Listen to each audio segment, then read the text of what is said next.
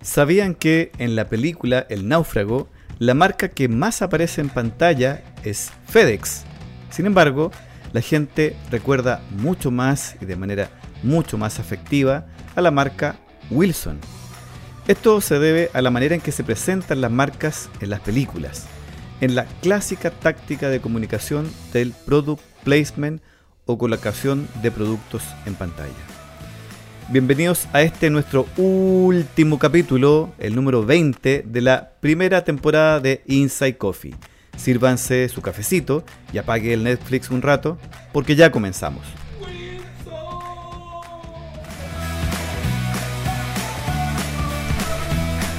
Bienvenidos y bienvenidas a Inside Coffee, un podcast de la Escuela de Comunicación de Duoc UC, sede Maipú conducido por el escritor, profesor y publicista Rodrigo Castillo, quien nos contará, a veces solo y otras acompañado, sobre algunos interesantes casos corporativos. Así que prepara tu café, porque ahora le agregaremos cafeína extra de branding, un par de cucharaditas de marketing y unas gotas de inspiración. Bienvenidos.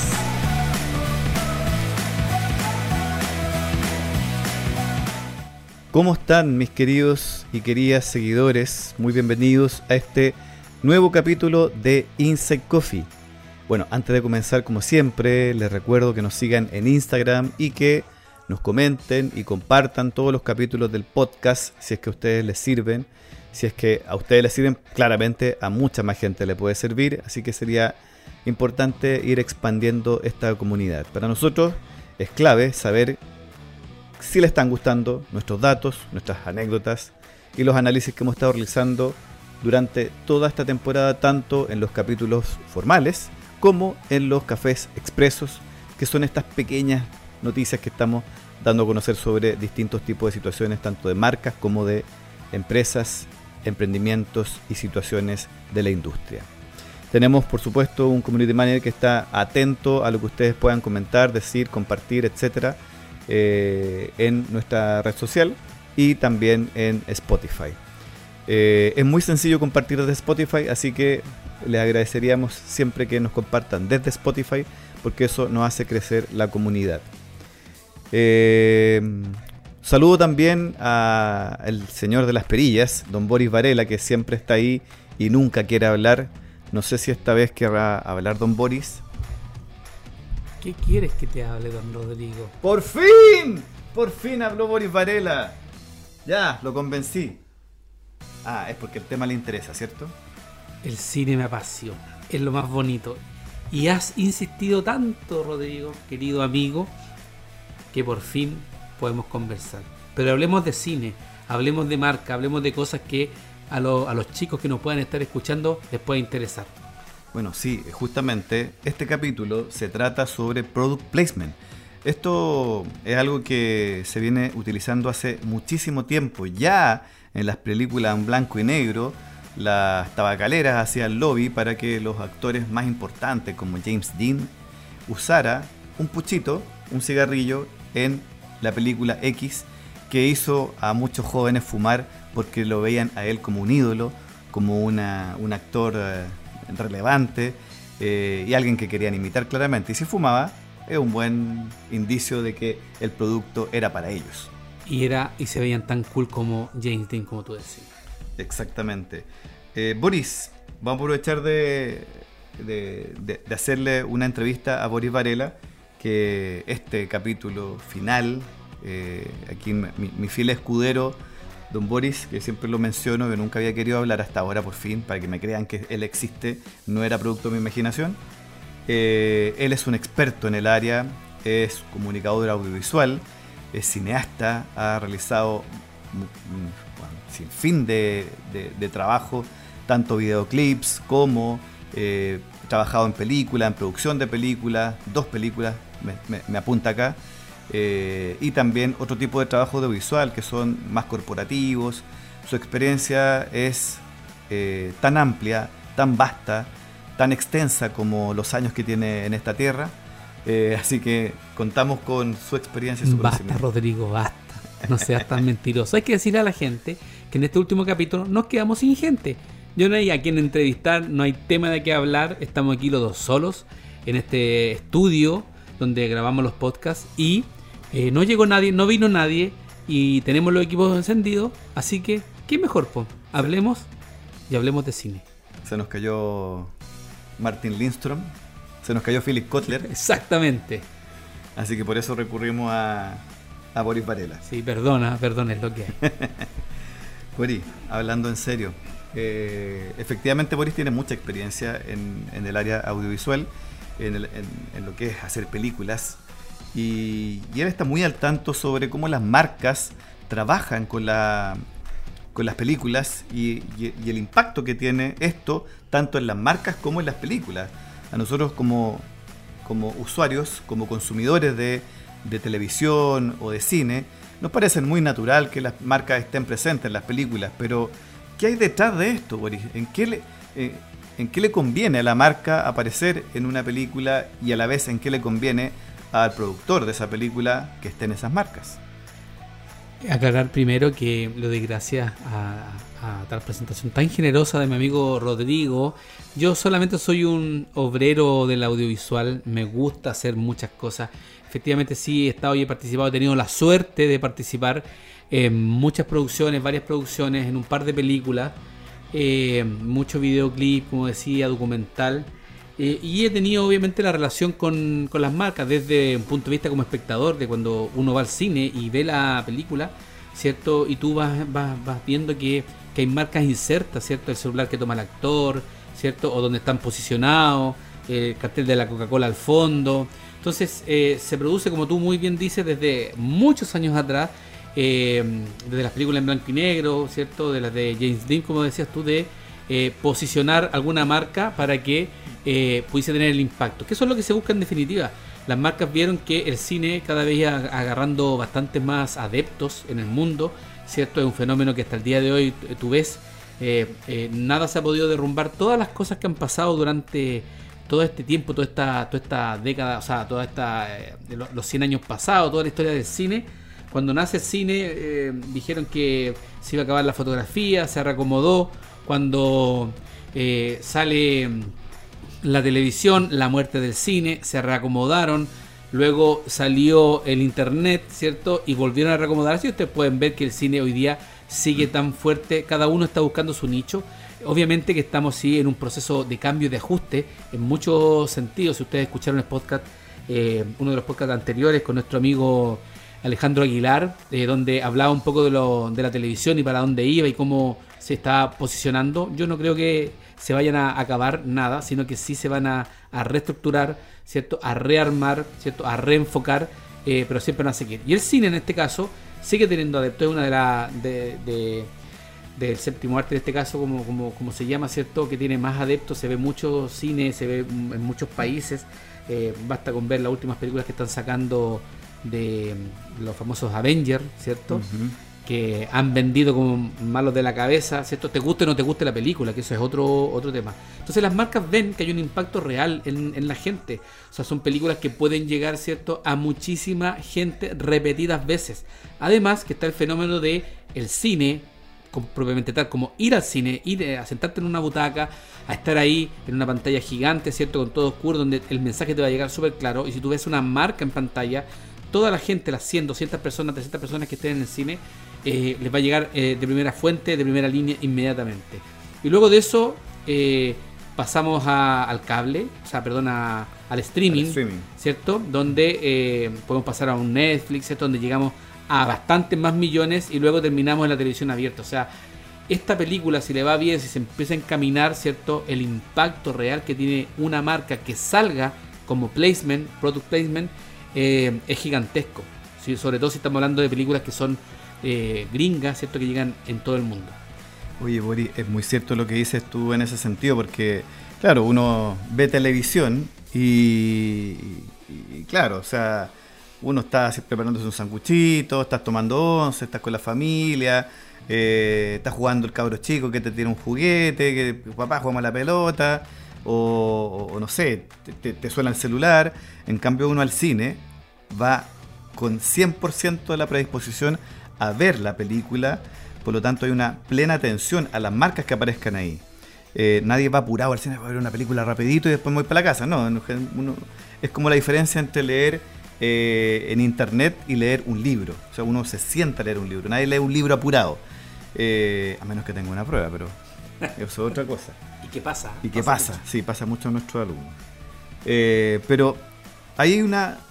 Es muy bonito, todo muy lindo, pero estamos hablando de Avengers, estamos hablando de Netflix, de Amazon Prime, de Disney Plus, de las grandes productoras eh, a nivel internacional, pero claramente hay una gran diferencia entre ese cine, ese placement apoteósico, ¿cierto? Marcas que pagan billones, películas como Transformers, que tiene más de 30 marcas en pantalla, eh, algunas más importantes que otras, y hablemos también de la realidad local. Cuéntame un poco de eso. ¿Tenemos placement en Chile? ¿Tenemos placement en Latinoamérica? Claro, hay que ahí eh, separar las cosas. ¿ah? Nosotros eh, estamos luchando hace muchos años con tener una industria aquí en Chile, una industria más audiovisual, más ordenada. De hecho, hace poco tiempo atrás, unos años atrás, salió la, ley audiovisual que nos costó un mundo que, que, saliera. Éramos los que estábamos más desprotegidos en ese sentido. Pero todavía no tenemos un mercado, todavía estamos en pos de eso, estamos tratando de buscar, estamos tratando de, de trabajar. Entonces, cambia el sistema. Nosotros acá, nuestro cine por lo general, siempre está financiado por fondos ciertos estatales, de, los gobiernos, ¿cierto? del Estado en este caso, donde tú sacas la mayor cantidad de, plata posible. Pero hay ciertos cineastas, por ejemplo, tenemos el caso de, de el tan bullado eh, Nicolás López, que, ya todos lo, conocen por sus películas que ha hecho y por lo que lamentable está envuelto o estaba envuelto hace un tiempo atrás, que en realidad yo no sé en, qué habrá quedado eso todavía, pero que no es resorte de este podcast, pero eh, él es un caso súper especial, es uno de los pocos cineastas chilenos que al minuto de decir acción tiene su película financiada, completa, sin mm. recursos del Estado, no participa en ningún en ningún fondo. en un fondo, un fondar, un corfo, un CNTV, que es lo que ocupamos nosotros acá. ¿Por qué? Porque él eh, se ha preocupado de eh, hacer que mucha gente le llama el show displacement, ¿ya? porque él pone muchas marcas, él prácticamente financia su película 100 millones, 200 millones de pesos eh, en puro placement en las películas. Y, ha tenido mucha crítica, por un lado, porque hay, gente que está cansada de, ver tan forzada la marca y que, y que tú cuando quieres divertirte en el cine y quieres, quieres ver una, historia más real, ¿cierto? Esté tan forzada porque en cada escena, en cada paso, en cada lugar te dais vuelta a la cámara y hay una marca, y hay una marca, y hay una marca. Se entiende, yo que estoy en el mundo audiovisual, entiendo la necesidad de poder financiar una película. Lo peor, y te puedo hablar más ratito de eso, eh, es querer hacer una película y no tener plata. Eso es eso es súper eh, heavy. Frustrante. Es muy frustrante. Entonces, en ese sentido, nosotros tenemos que tener eh, la conciencia de que cada uno se va rascando con sus propias uñas. Y Nicolás López ha sido capaz de, sobre todo en su inicio, de financiar sus películas a través solamente del placement. Oye, Boris, es interesante lo que planteas porque ya podemos muchos conocer lo que es el placement, saber entender lo que, lo que significa. Pero eh, hay distintas maneras en que funciona el placement o no, porque, no sé, me imagino que tú también has trabajado con placement. Existe un placement en donde tú puedas eh, financiar prácticamente eh, una película completa solamente con cuatro o cinco marcas grandes que están dispuestos a financiar un director taquillero, por ejemplo, no sé, si James Cameron me, me dijera, ¿sabes que voy a hacer una película? necesito financiamiento de marca. O sea, yo voy a la segura porque sé que va a ser una película taquillera. Una película taquillera, una película muy vista. Eh, pero, ¿cómo las marcas, las productoras en Chile o, en general en este lado del mundo pueden llegar a convencer a una empresa que financie o existe otro tipo de financiamiento también o incluso existe canje eh, de las marcas? ¿Cómo funciona eso? ¿Hay, hay variedad, y matices? Claro, mira, hay, hay muchas cosas y muchas formas que se pueden hacer. Concretamente tú tienes que pensar que eh, siempre un cineasta, eh, fuera de, crear su obra, escribirla, ¿cierto? querer firmarla, la necesita financiar. Se necesitan pagar cosas, actores, cierto equipo técnico, eh, implementación, un montón de cosas. Y lo que menos hay es plata. Entonces ahí, ahí donde uno recurre, ¿cierto? A los fondos públicos, como te decía. Cuando los fondos públicos, que son muy pocos para muchos que postulamos, ¿cierto? No te sale, lo único que te queda es recurrir a las marcas, ¿cierto? Buscando algún placement, ¿cierto? O buscando alguna forma. Te doy un ejemplo. Banco Estado eh, si has visto alguna película chilena, muchas veces sale al principio de la película eh, Cine Banco Estado o Banco Estado Cine presenta Sí. y sale. Es un cartón que se pone, ¿cierto? Y la gente tiende a pensar que Banco Estado ha financiado esa película. Y no es así. Banco Estado lo que hace es pagar, ¿cierto? Por poner ese cartón al inicio de tu, de tu eh, película. ¿Ok? O sea, eh, es lo primero que va a salir. Banco Estado, ¿cierto? Cine presenta. Y tú asimilas que el Banco Estado es súper buena onda porque te está eh, financiando la película. Ah, te dio el crédito, te pasó. Y, y- y está muy distante de eso. Por lo general se hace una postulación, eh, eh, porque varias, varias gente, varias películas, varios directores que quieren hacer esto y se paga. Banco Estado te paga a ti un porcentaje, ¿cierto? Que se llega a trato, no sé, 3 millones, 5 millones por ponerte, por dejar que, que, eh, que te- que pongan ahí el, el afiche. ¿Ok? Y en ese sentido va, va a depender de quién es el director. Por ejemplo, si yo soy un director desconocido eh, y voy donde, donde Banco Estado y les digo que quiero que ellos participen de alguna manera y ellos quieren poner eso, ellos van a poner el precio porque yo no soy conocido. Claro. Y te pueden decir, sí, pueden poner 3 millones, 2 millones, y tú al final necesitas las lucas, no te cuesta nada ponerlo ahí. ¿Ya? Pero si van donde un, un- un cineasta más reconocido, un Silvio Cayosi, un, un Andrés Wood, por ejemplo, eh, eh, las lucas suben. Porque Claro. saben que esas películas van a- pueden ser o más taquilleras o les puede ir mucho mejor. Pasa lo mismo con la minera escondida. Las mineras por lo general también hacen eso. Ponen una- un poco de lucas para poder presentar las películas. Entonces, desde ese punto de vista, el placement se, se juega, ¿cierto? Para hacer creer a la gente que un- una determinada marca, un banco estado, una minera, está financiando el cine nacional y no lo está financiando, pero sí está ayudando. Oye, es súper interesante porque eh, igual tenemos que reconocer una, una diferencia entre lo que pasa en aquellos países, sobre todo en Estados Unidos, donde nos llevan bastantes décadas de, de- de ventaja, eh, en donde uno ve las marcas en las películas hollywoodenses y es súper natural. O sea, como, como tú decías, no, no es esta cuestión forzada, que te están metiendo marcas, que te están poco menos que diciendo en el mismo en el mismo en la misma película te están te están recomendando como en un matinal a las marcas Claro.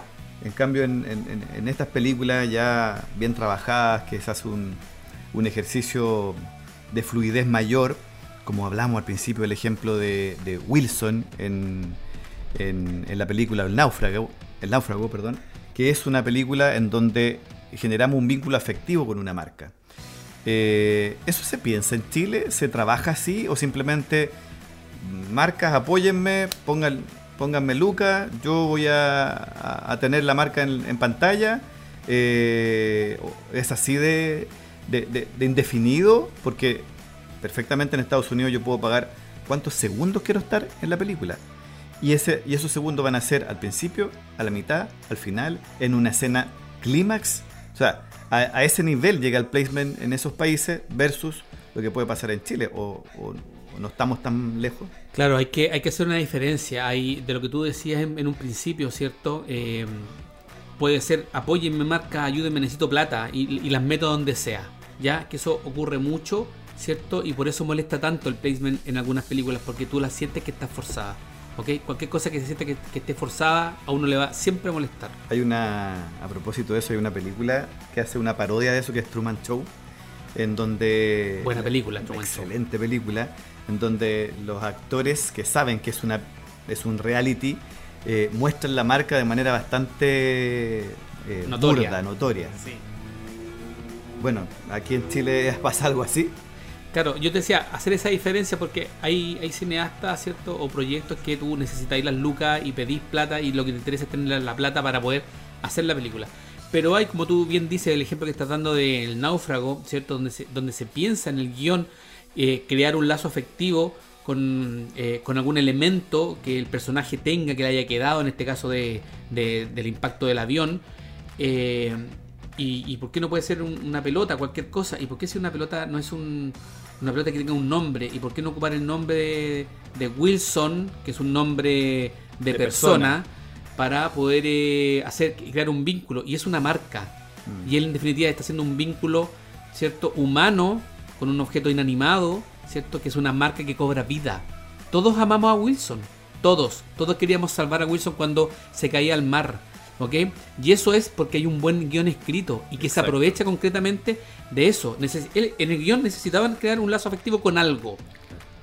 Y el, y el productor, el director, alguien se le ocurrió, ¿y por qué no es esta pelota Wilson? Y fueron y le presentan el, el proyecto a, a Wilson y seguramente ahí tienen que haber cortado Buenas sus buenas luquitas Sí. por si acaso. En ese ejemplo, eh, acá en Chile también se trabaja así, y, pero se, se ve desde este punto de vista, Rodrigo, que es súper importante que, que la gente lo sepa también. Hay un esfuerzo que, que estamos haciendo con que ojalá el cine chileno eh, no sea tan fome como, como la gente dice que, que va a ser y que sea cada vez eh, más cercano. Entonces, por ejemplo, cuando yo estoy haciendo una historia, yo invento una historia de, de un personaje que, que se levanta en la mañana, que tiene que ir a trabajar, que le cuesta, ¿cierto? Ganarse sus lucas. Ese personaje que yo estoy creando, ¿cierto? Eh, a ese personaje eh, yo lo haría poner eh, que, que tuviera la cuenta root del Banco Estado, Claro. porque eso as- a- Es- acerca Es coherente. es coherente, acerca y la gente dice, oh, yo soy igual, pues a mí me pasa eso, yo voy al Banco Estado para el mismo Banco Estado como él. Y eso eh, va en pos, ¿cierto?, del, del guion, de, de la narrativa, de la escritura en ese sentido, va aportando, ¿ya? Es súper importante que la gente se dé cuenta de que hay gente, directores, productores, ¿cierto?, guionistas sobre todo, que tratan de hacer el esfuerzo de que la marca que estamos metiendo tenga una coherencia en la historia y Mm. que esa coherencia en la historia te acerque, ¿cierto?, en el relato y en el personaje. Oye, súper interesante. Eh, me imagino que más de alguna anécdota tendrás eh, con este tipo de situaciones donde habrás tenido que conseguir, no sé, un restaurante que te, que te ponga la- los almuerzos. Ahí hay una especie de canje con los actores. ¿Cómo es ese tema? Claro, hay, hay varias cosas. Uno, uno aprende con el tiempo, ¿cierto? Eh, como te digo, acá hay cineastas extraordinarios, ¿cierto? Eh, que podríamos estarlos nombrando todo el rato. Silvio Cayosi, Ender Wood, ¿cierto? Los hermanos Larra- Larraín, Sebastián Lelio, que ya están en un, en un nivel donde pueden financiar su- sus películas y sus cosas, no ya dependiendo de- del Estado, sino que ya de financistas, de productores con plata, incluso hasta en el extranjero. Los hermanos Larraín hoy día tienen oficinas en Nueva York, si no me, si no me equivoco, o en Los Ángeles, y están filmando películas en Estados Unidos. Pero la realidad también es otra acá. Claro. Ya nosotros, si ustedes no saben, eh, nuestros audioescuchas o auditores, ¿cierto? Eh, tenemos nosotros alrededor, por lo general, siempre cada año entre 30 a 40 películas de estreno. De las cuales, te pregunto a ti, Rodrigo, hagamos el ejercicio aquí mismo. Ya, imaginémonos, porque no tengo el dato duro, dijo nuestro amigo Boric. No Pero- Boris, Boric. Ah, sí. Eh, no tengo el dato du- duro ahora, pero eh, imaginémonos que el año pasado, ¿cierto? Voy a andar muy cerca. Se estrenaron 40 películas nacionales. ¿Ya? Que debe, debe ser el número real. ¿Cuántas películas nacionales tú recuerdas del, del, año pasado? Uf, creo No. que una. Nómbrame una. Uf, no. Me mataste. Creo que una y ni se me acuerdo, ¿cierto? Sí. Ya, imagínate, ¿qué pasa con las otras 39? O con las otras 35, si, si soy más cinéfilo y, y vas viendo algunas películas. No se ven. de hecho, nunca me hubiese imaginado que hubiesen estrenado 40 películas el año pasado. Sí, pues, muchas, muchas. Bueno, para poder hacer esas películas, ¿cierto? Se hace a pulso. Hay, hay películas que, que, que también no necesariamente son películas comerciales. Por ejemplo, yo tuve el honor de trabajar eh, con exactamente con, con un gran cineasta de cinearte chileno, ¿cierto? Llamado Gustavo Letelier, a quien si escucha esto le mando un abrazo pero gigantesco. eh, donde eh, al hacer cine eh, se necesita ese tipo de cine más recursos, ¿cierto? De algún lado donde no, no es financiable por el Estado, no le interesa y las marcas también están bastante más alejadas de querer pertenecer, ¿cierto? A un nicho tan pequeño. Claro. Entonces tú tienes que ingeniártela. Entonces aquí pasamos algo que es como de las grandes marcas a las medianas marcas o a las marcas chicas. Eh, y por ejemplo, lo que tú decías, a mí, me, a mí me, yo hice producción, fui uno de los, de los productores ejecutivos, eh, sobre todo en, en el rodaje, en la primera tanda, y estuvimos filmando como 15 días, ¿cierto?, en Peñaflor, para ese lado, por, ese, por esos sectores. Peñaflor es un sector rural de la región metropolitana. Exacto, ha- hacia la afuera de Santiago, pero pertenece a Santiago. Claro. Es, es rural de Santiago. Sí. Y ahí nos conseguimos una casa eh, con una familia muy, muy linda y todo. Y obviamente había que alimentar y había muy poco presupuesto para, para poder eh, echar a andar eh, este buque. Eh, presupuesto que obviamente se consiguió con algunos mecenas, por un lado, gente que, que le gusta el arte y pone plata. ya y lo demás por canje muchas veces, ¿cierto? O haciendo ciertas triquiñuelas con algunas marcas más chicas. Por ejemplo, esos 15 días nosotros teníamos que comer, teníamos que almorzar, ¿cierto? Y, yo con mi equipo eh, de producción se nos ocurrió. comen ¿no? encima. sí, nosotros comemos y, filmando comemos más. Y se nos ocurrió la genial idea de ir a los restaurantes que estaban alrededor, restaurantes que son de Peñaflor, restaurantes que, que viven ahí, que hacen sus cosas, ¿cierto? Y fuimos a plantearle, somos una película nacional chilena de arte eh, y le ofrecemos lo siguiente, nosotros queremos comida, ¿cierto? Queremos almorzar, queremos que atiendan a nuestra, nuestra gente, ¿cierto? Mediante un canje, nosotros lo, mencionamos, ¿cierto? En los créditos eh, de la película, obviamente, y hacemos el canje de llevar a los actores, por ejemplo, y que coman en el local y que le tomen fotos a los actores, por ejemplo, nuestra queridísima Silvia Nova, que se acaba de ganar en estos días por la película Película, ¿no? que te estoy comentando, un premio en Venecia. wow, wow, wow. Nos ha ido súper, súper bien, hemos ganado muchos premios alrededor del, mundo. Así he visto que han ganado muchísimos premios, o sea, todas las semanas están publicando en las redes sociales que otro premio más y, en Chile la película todavía no se todavía no se ve. Sí, está dando vueltas por, por el mundo todavía, esperemos que, en algún momento tenga la posibilidad de, llegar acá y que se pueda dar en algún lado. Insisto, sí, es cinearte, es, cinearte, es un nicho bastante más chiquitito y todo.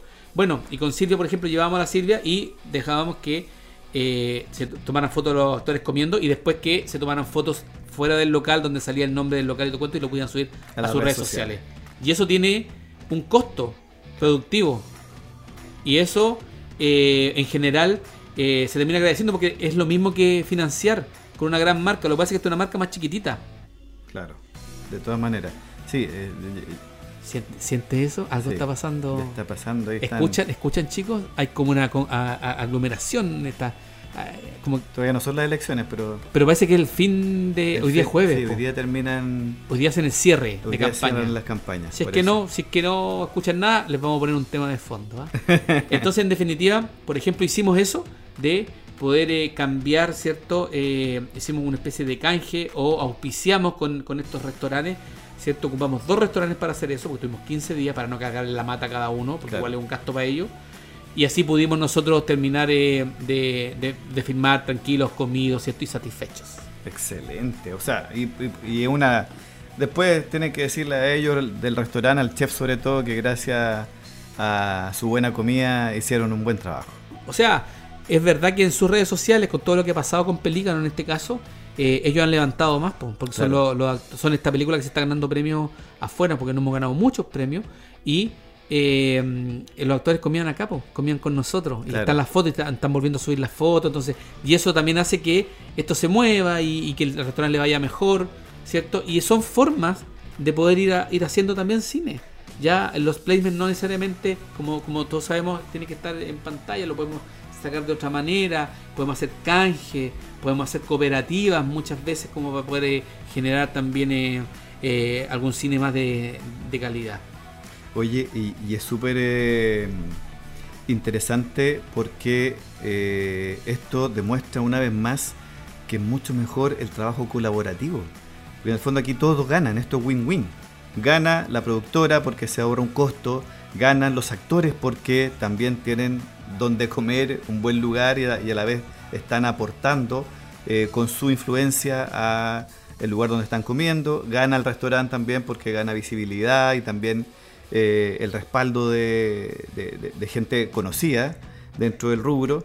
Eh, ganan todos. En el fondo, yo creo que ese es un buen mensaje que, podemos ver en el placement, la colaboración entre. Claro, ahora eh, es una apuesta, Rodrigo, ¿ah? es una apuesta porque nosotros tuvimos la suerte y no y, le estoy quitando harto mérito a, la película. En realidad, eh, el trabajo que se hizo, ¿cierto? El trabajo actoral, de dirección de, de, Gustavo, todos los chicos en la parte técnica, hizo que pudiésemos terminar una buena y una bonita película, que le ha ido bien. Pero también puede haber sido que no haya pasado nada y la jugada llegó hasta ahí. ¿Ya? Ahora, el placement más duro, el placement ya de, marcas más reconocidas, marcas más grandes aquí en Chile, eso es puro negocio. Yo necesito mi marca ahí, te pago tantas lucas para que la, la, puedas obtener. ¿ya? Ahora, son las formas que, hoy día hay. Sea, hoy día para poder financiar películas, ¿cierto? La gente del rubro va en búsqueda de eh, financiamiento estatal, como te decía, o eh, algunas marcas de placement. Y no saben que hay también, por ejemplo, eh, la ley de donaciones culturales, ya la famosa ley Valdés. Ley Valdés. ¿Cierto? Que se puede tomar. Hay, hay varias formas. Está la cooperativa, hoy día se está tomando mucho. A mí me tocó trabajar en otra película, eh, pero en cooperativa, donde todos poníamos nuestro trabajo y tuvimos que financiar con lo que teníamos la película para que pudiese salir. ¿Cierto? También es una forma, pero es una apuesta. En ese, en ese caso, nosotros no nos fue bien con la película, ya se llamaba Libertad. Eh, se vendió en Estados Unidos, sí, como al- en cable, así como Cine B en cable se vendió, pero tuvimos los cines, ahí va a ser súper franco, tuvimos los cines, tuvimos un mes, y porque los cines te piden, ¿tú sabías eso? Que los cines te piden cierta cantidad de gente que tiene que ir cuando tú la quieres estrenar ahí. Uno paga en el cine, yo pago para meter mi película al cine, tengo que pagar dependiendo del tipo de película y todo, como 700 lucas, 800 lucas más o menos. Y eso me da derecho a estar una semana. Si en esa semana no llevo más de tantas personas, la sacan. La sacan. Si sube un poquitito, aunque hayas pagado. sí, po, la sacan. Porque tú pagáis ese derecho de la semana más o menos. Puede que haya gente bastante más capa que yo, ¿cierto? Y que haya hecho más cosas y que tenga otro tipo de trato. Ese fue el que hicimos nosotros. Eh, y nos fuimos capaces eh, de llevar más, más público, ¿cierto? Al mes y la sacaron.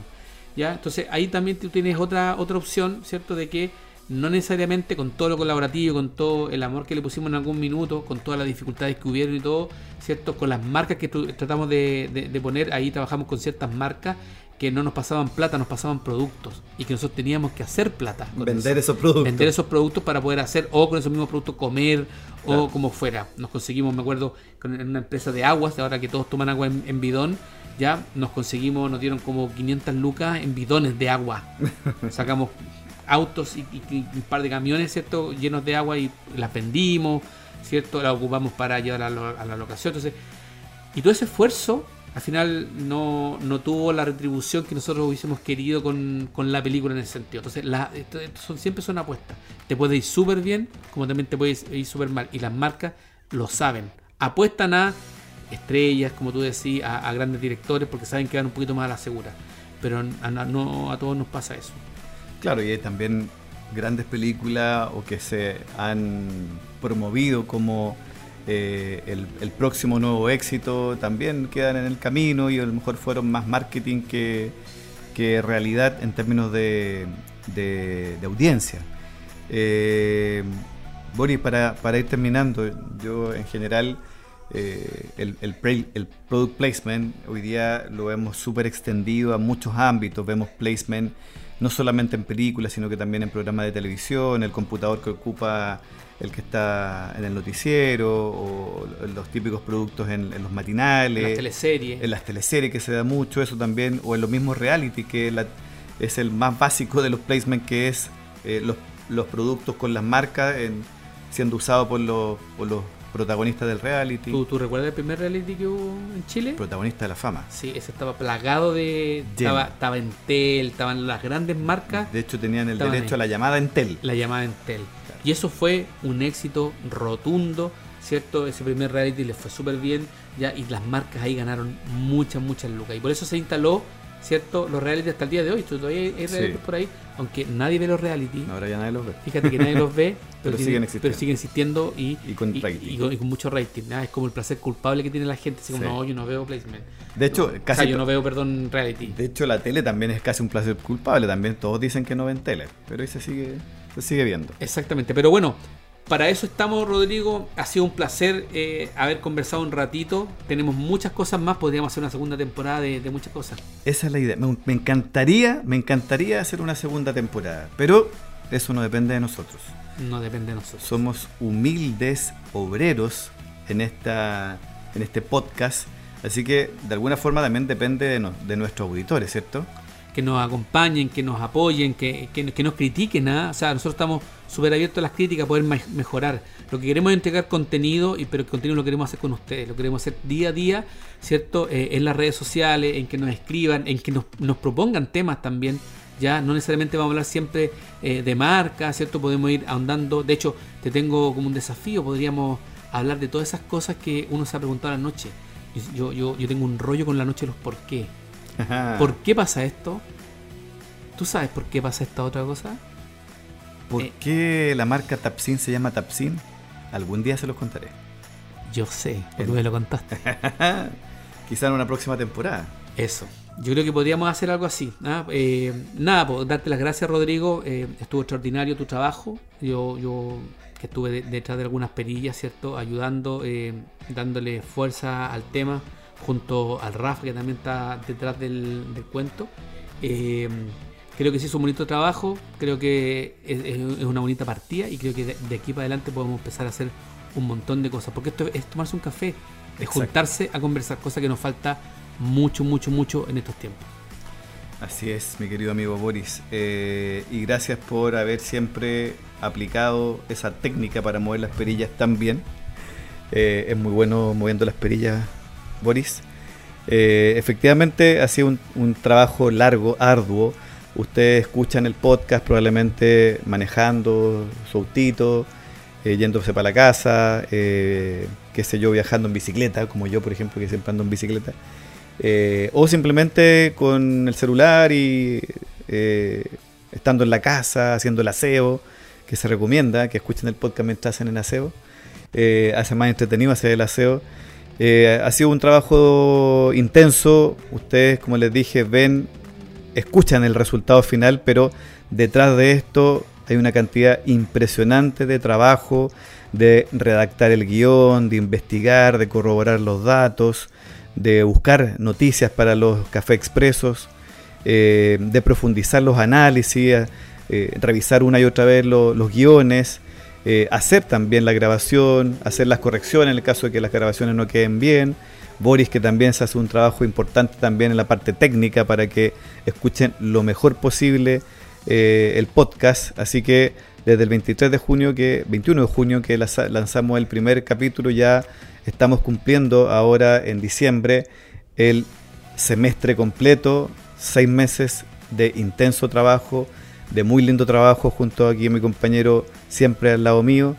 Eh, así que felices de cerrar esta temporada de 20 capítulos más los 20 cafés expresos. Ha sido muy intenso y me despido de ustedes si tengan listo su café para una próxima oportunidad que podría ser una nueva temporada para eso, por favor, pídanos si les interesa, porque seguiremos poniendo un poco de marketing a su café en Inside Coffee, el podcast de la Escuela de Comunicación de Duoc C de Maipú. Adiós y muchísimas gracias por preferir nuestra cafetería podcast. Hasta alguna otra oportunidad. Chau, chau, chau, chau, chau, chau. Chau, chau, chau, chau. Y así termina un nuevo capítulo de Inside Coffee con Rodrigo Castillo, el podcast de la Escuela de Comunicación de Duoc UC, sede Maipú. Esperamos que hayas quedado recargado y con ganas de tomarte otro cafecito en un próximo nuevo capítulo. ¡Los esperamos!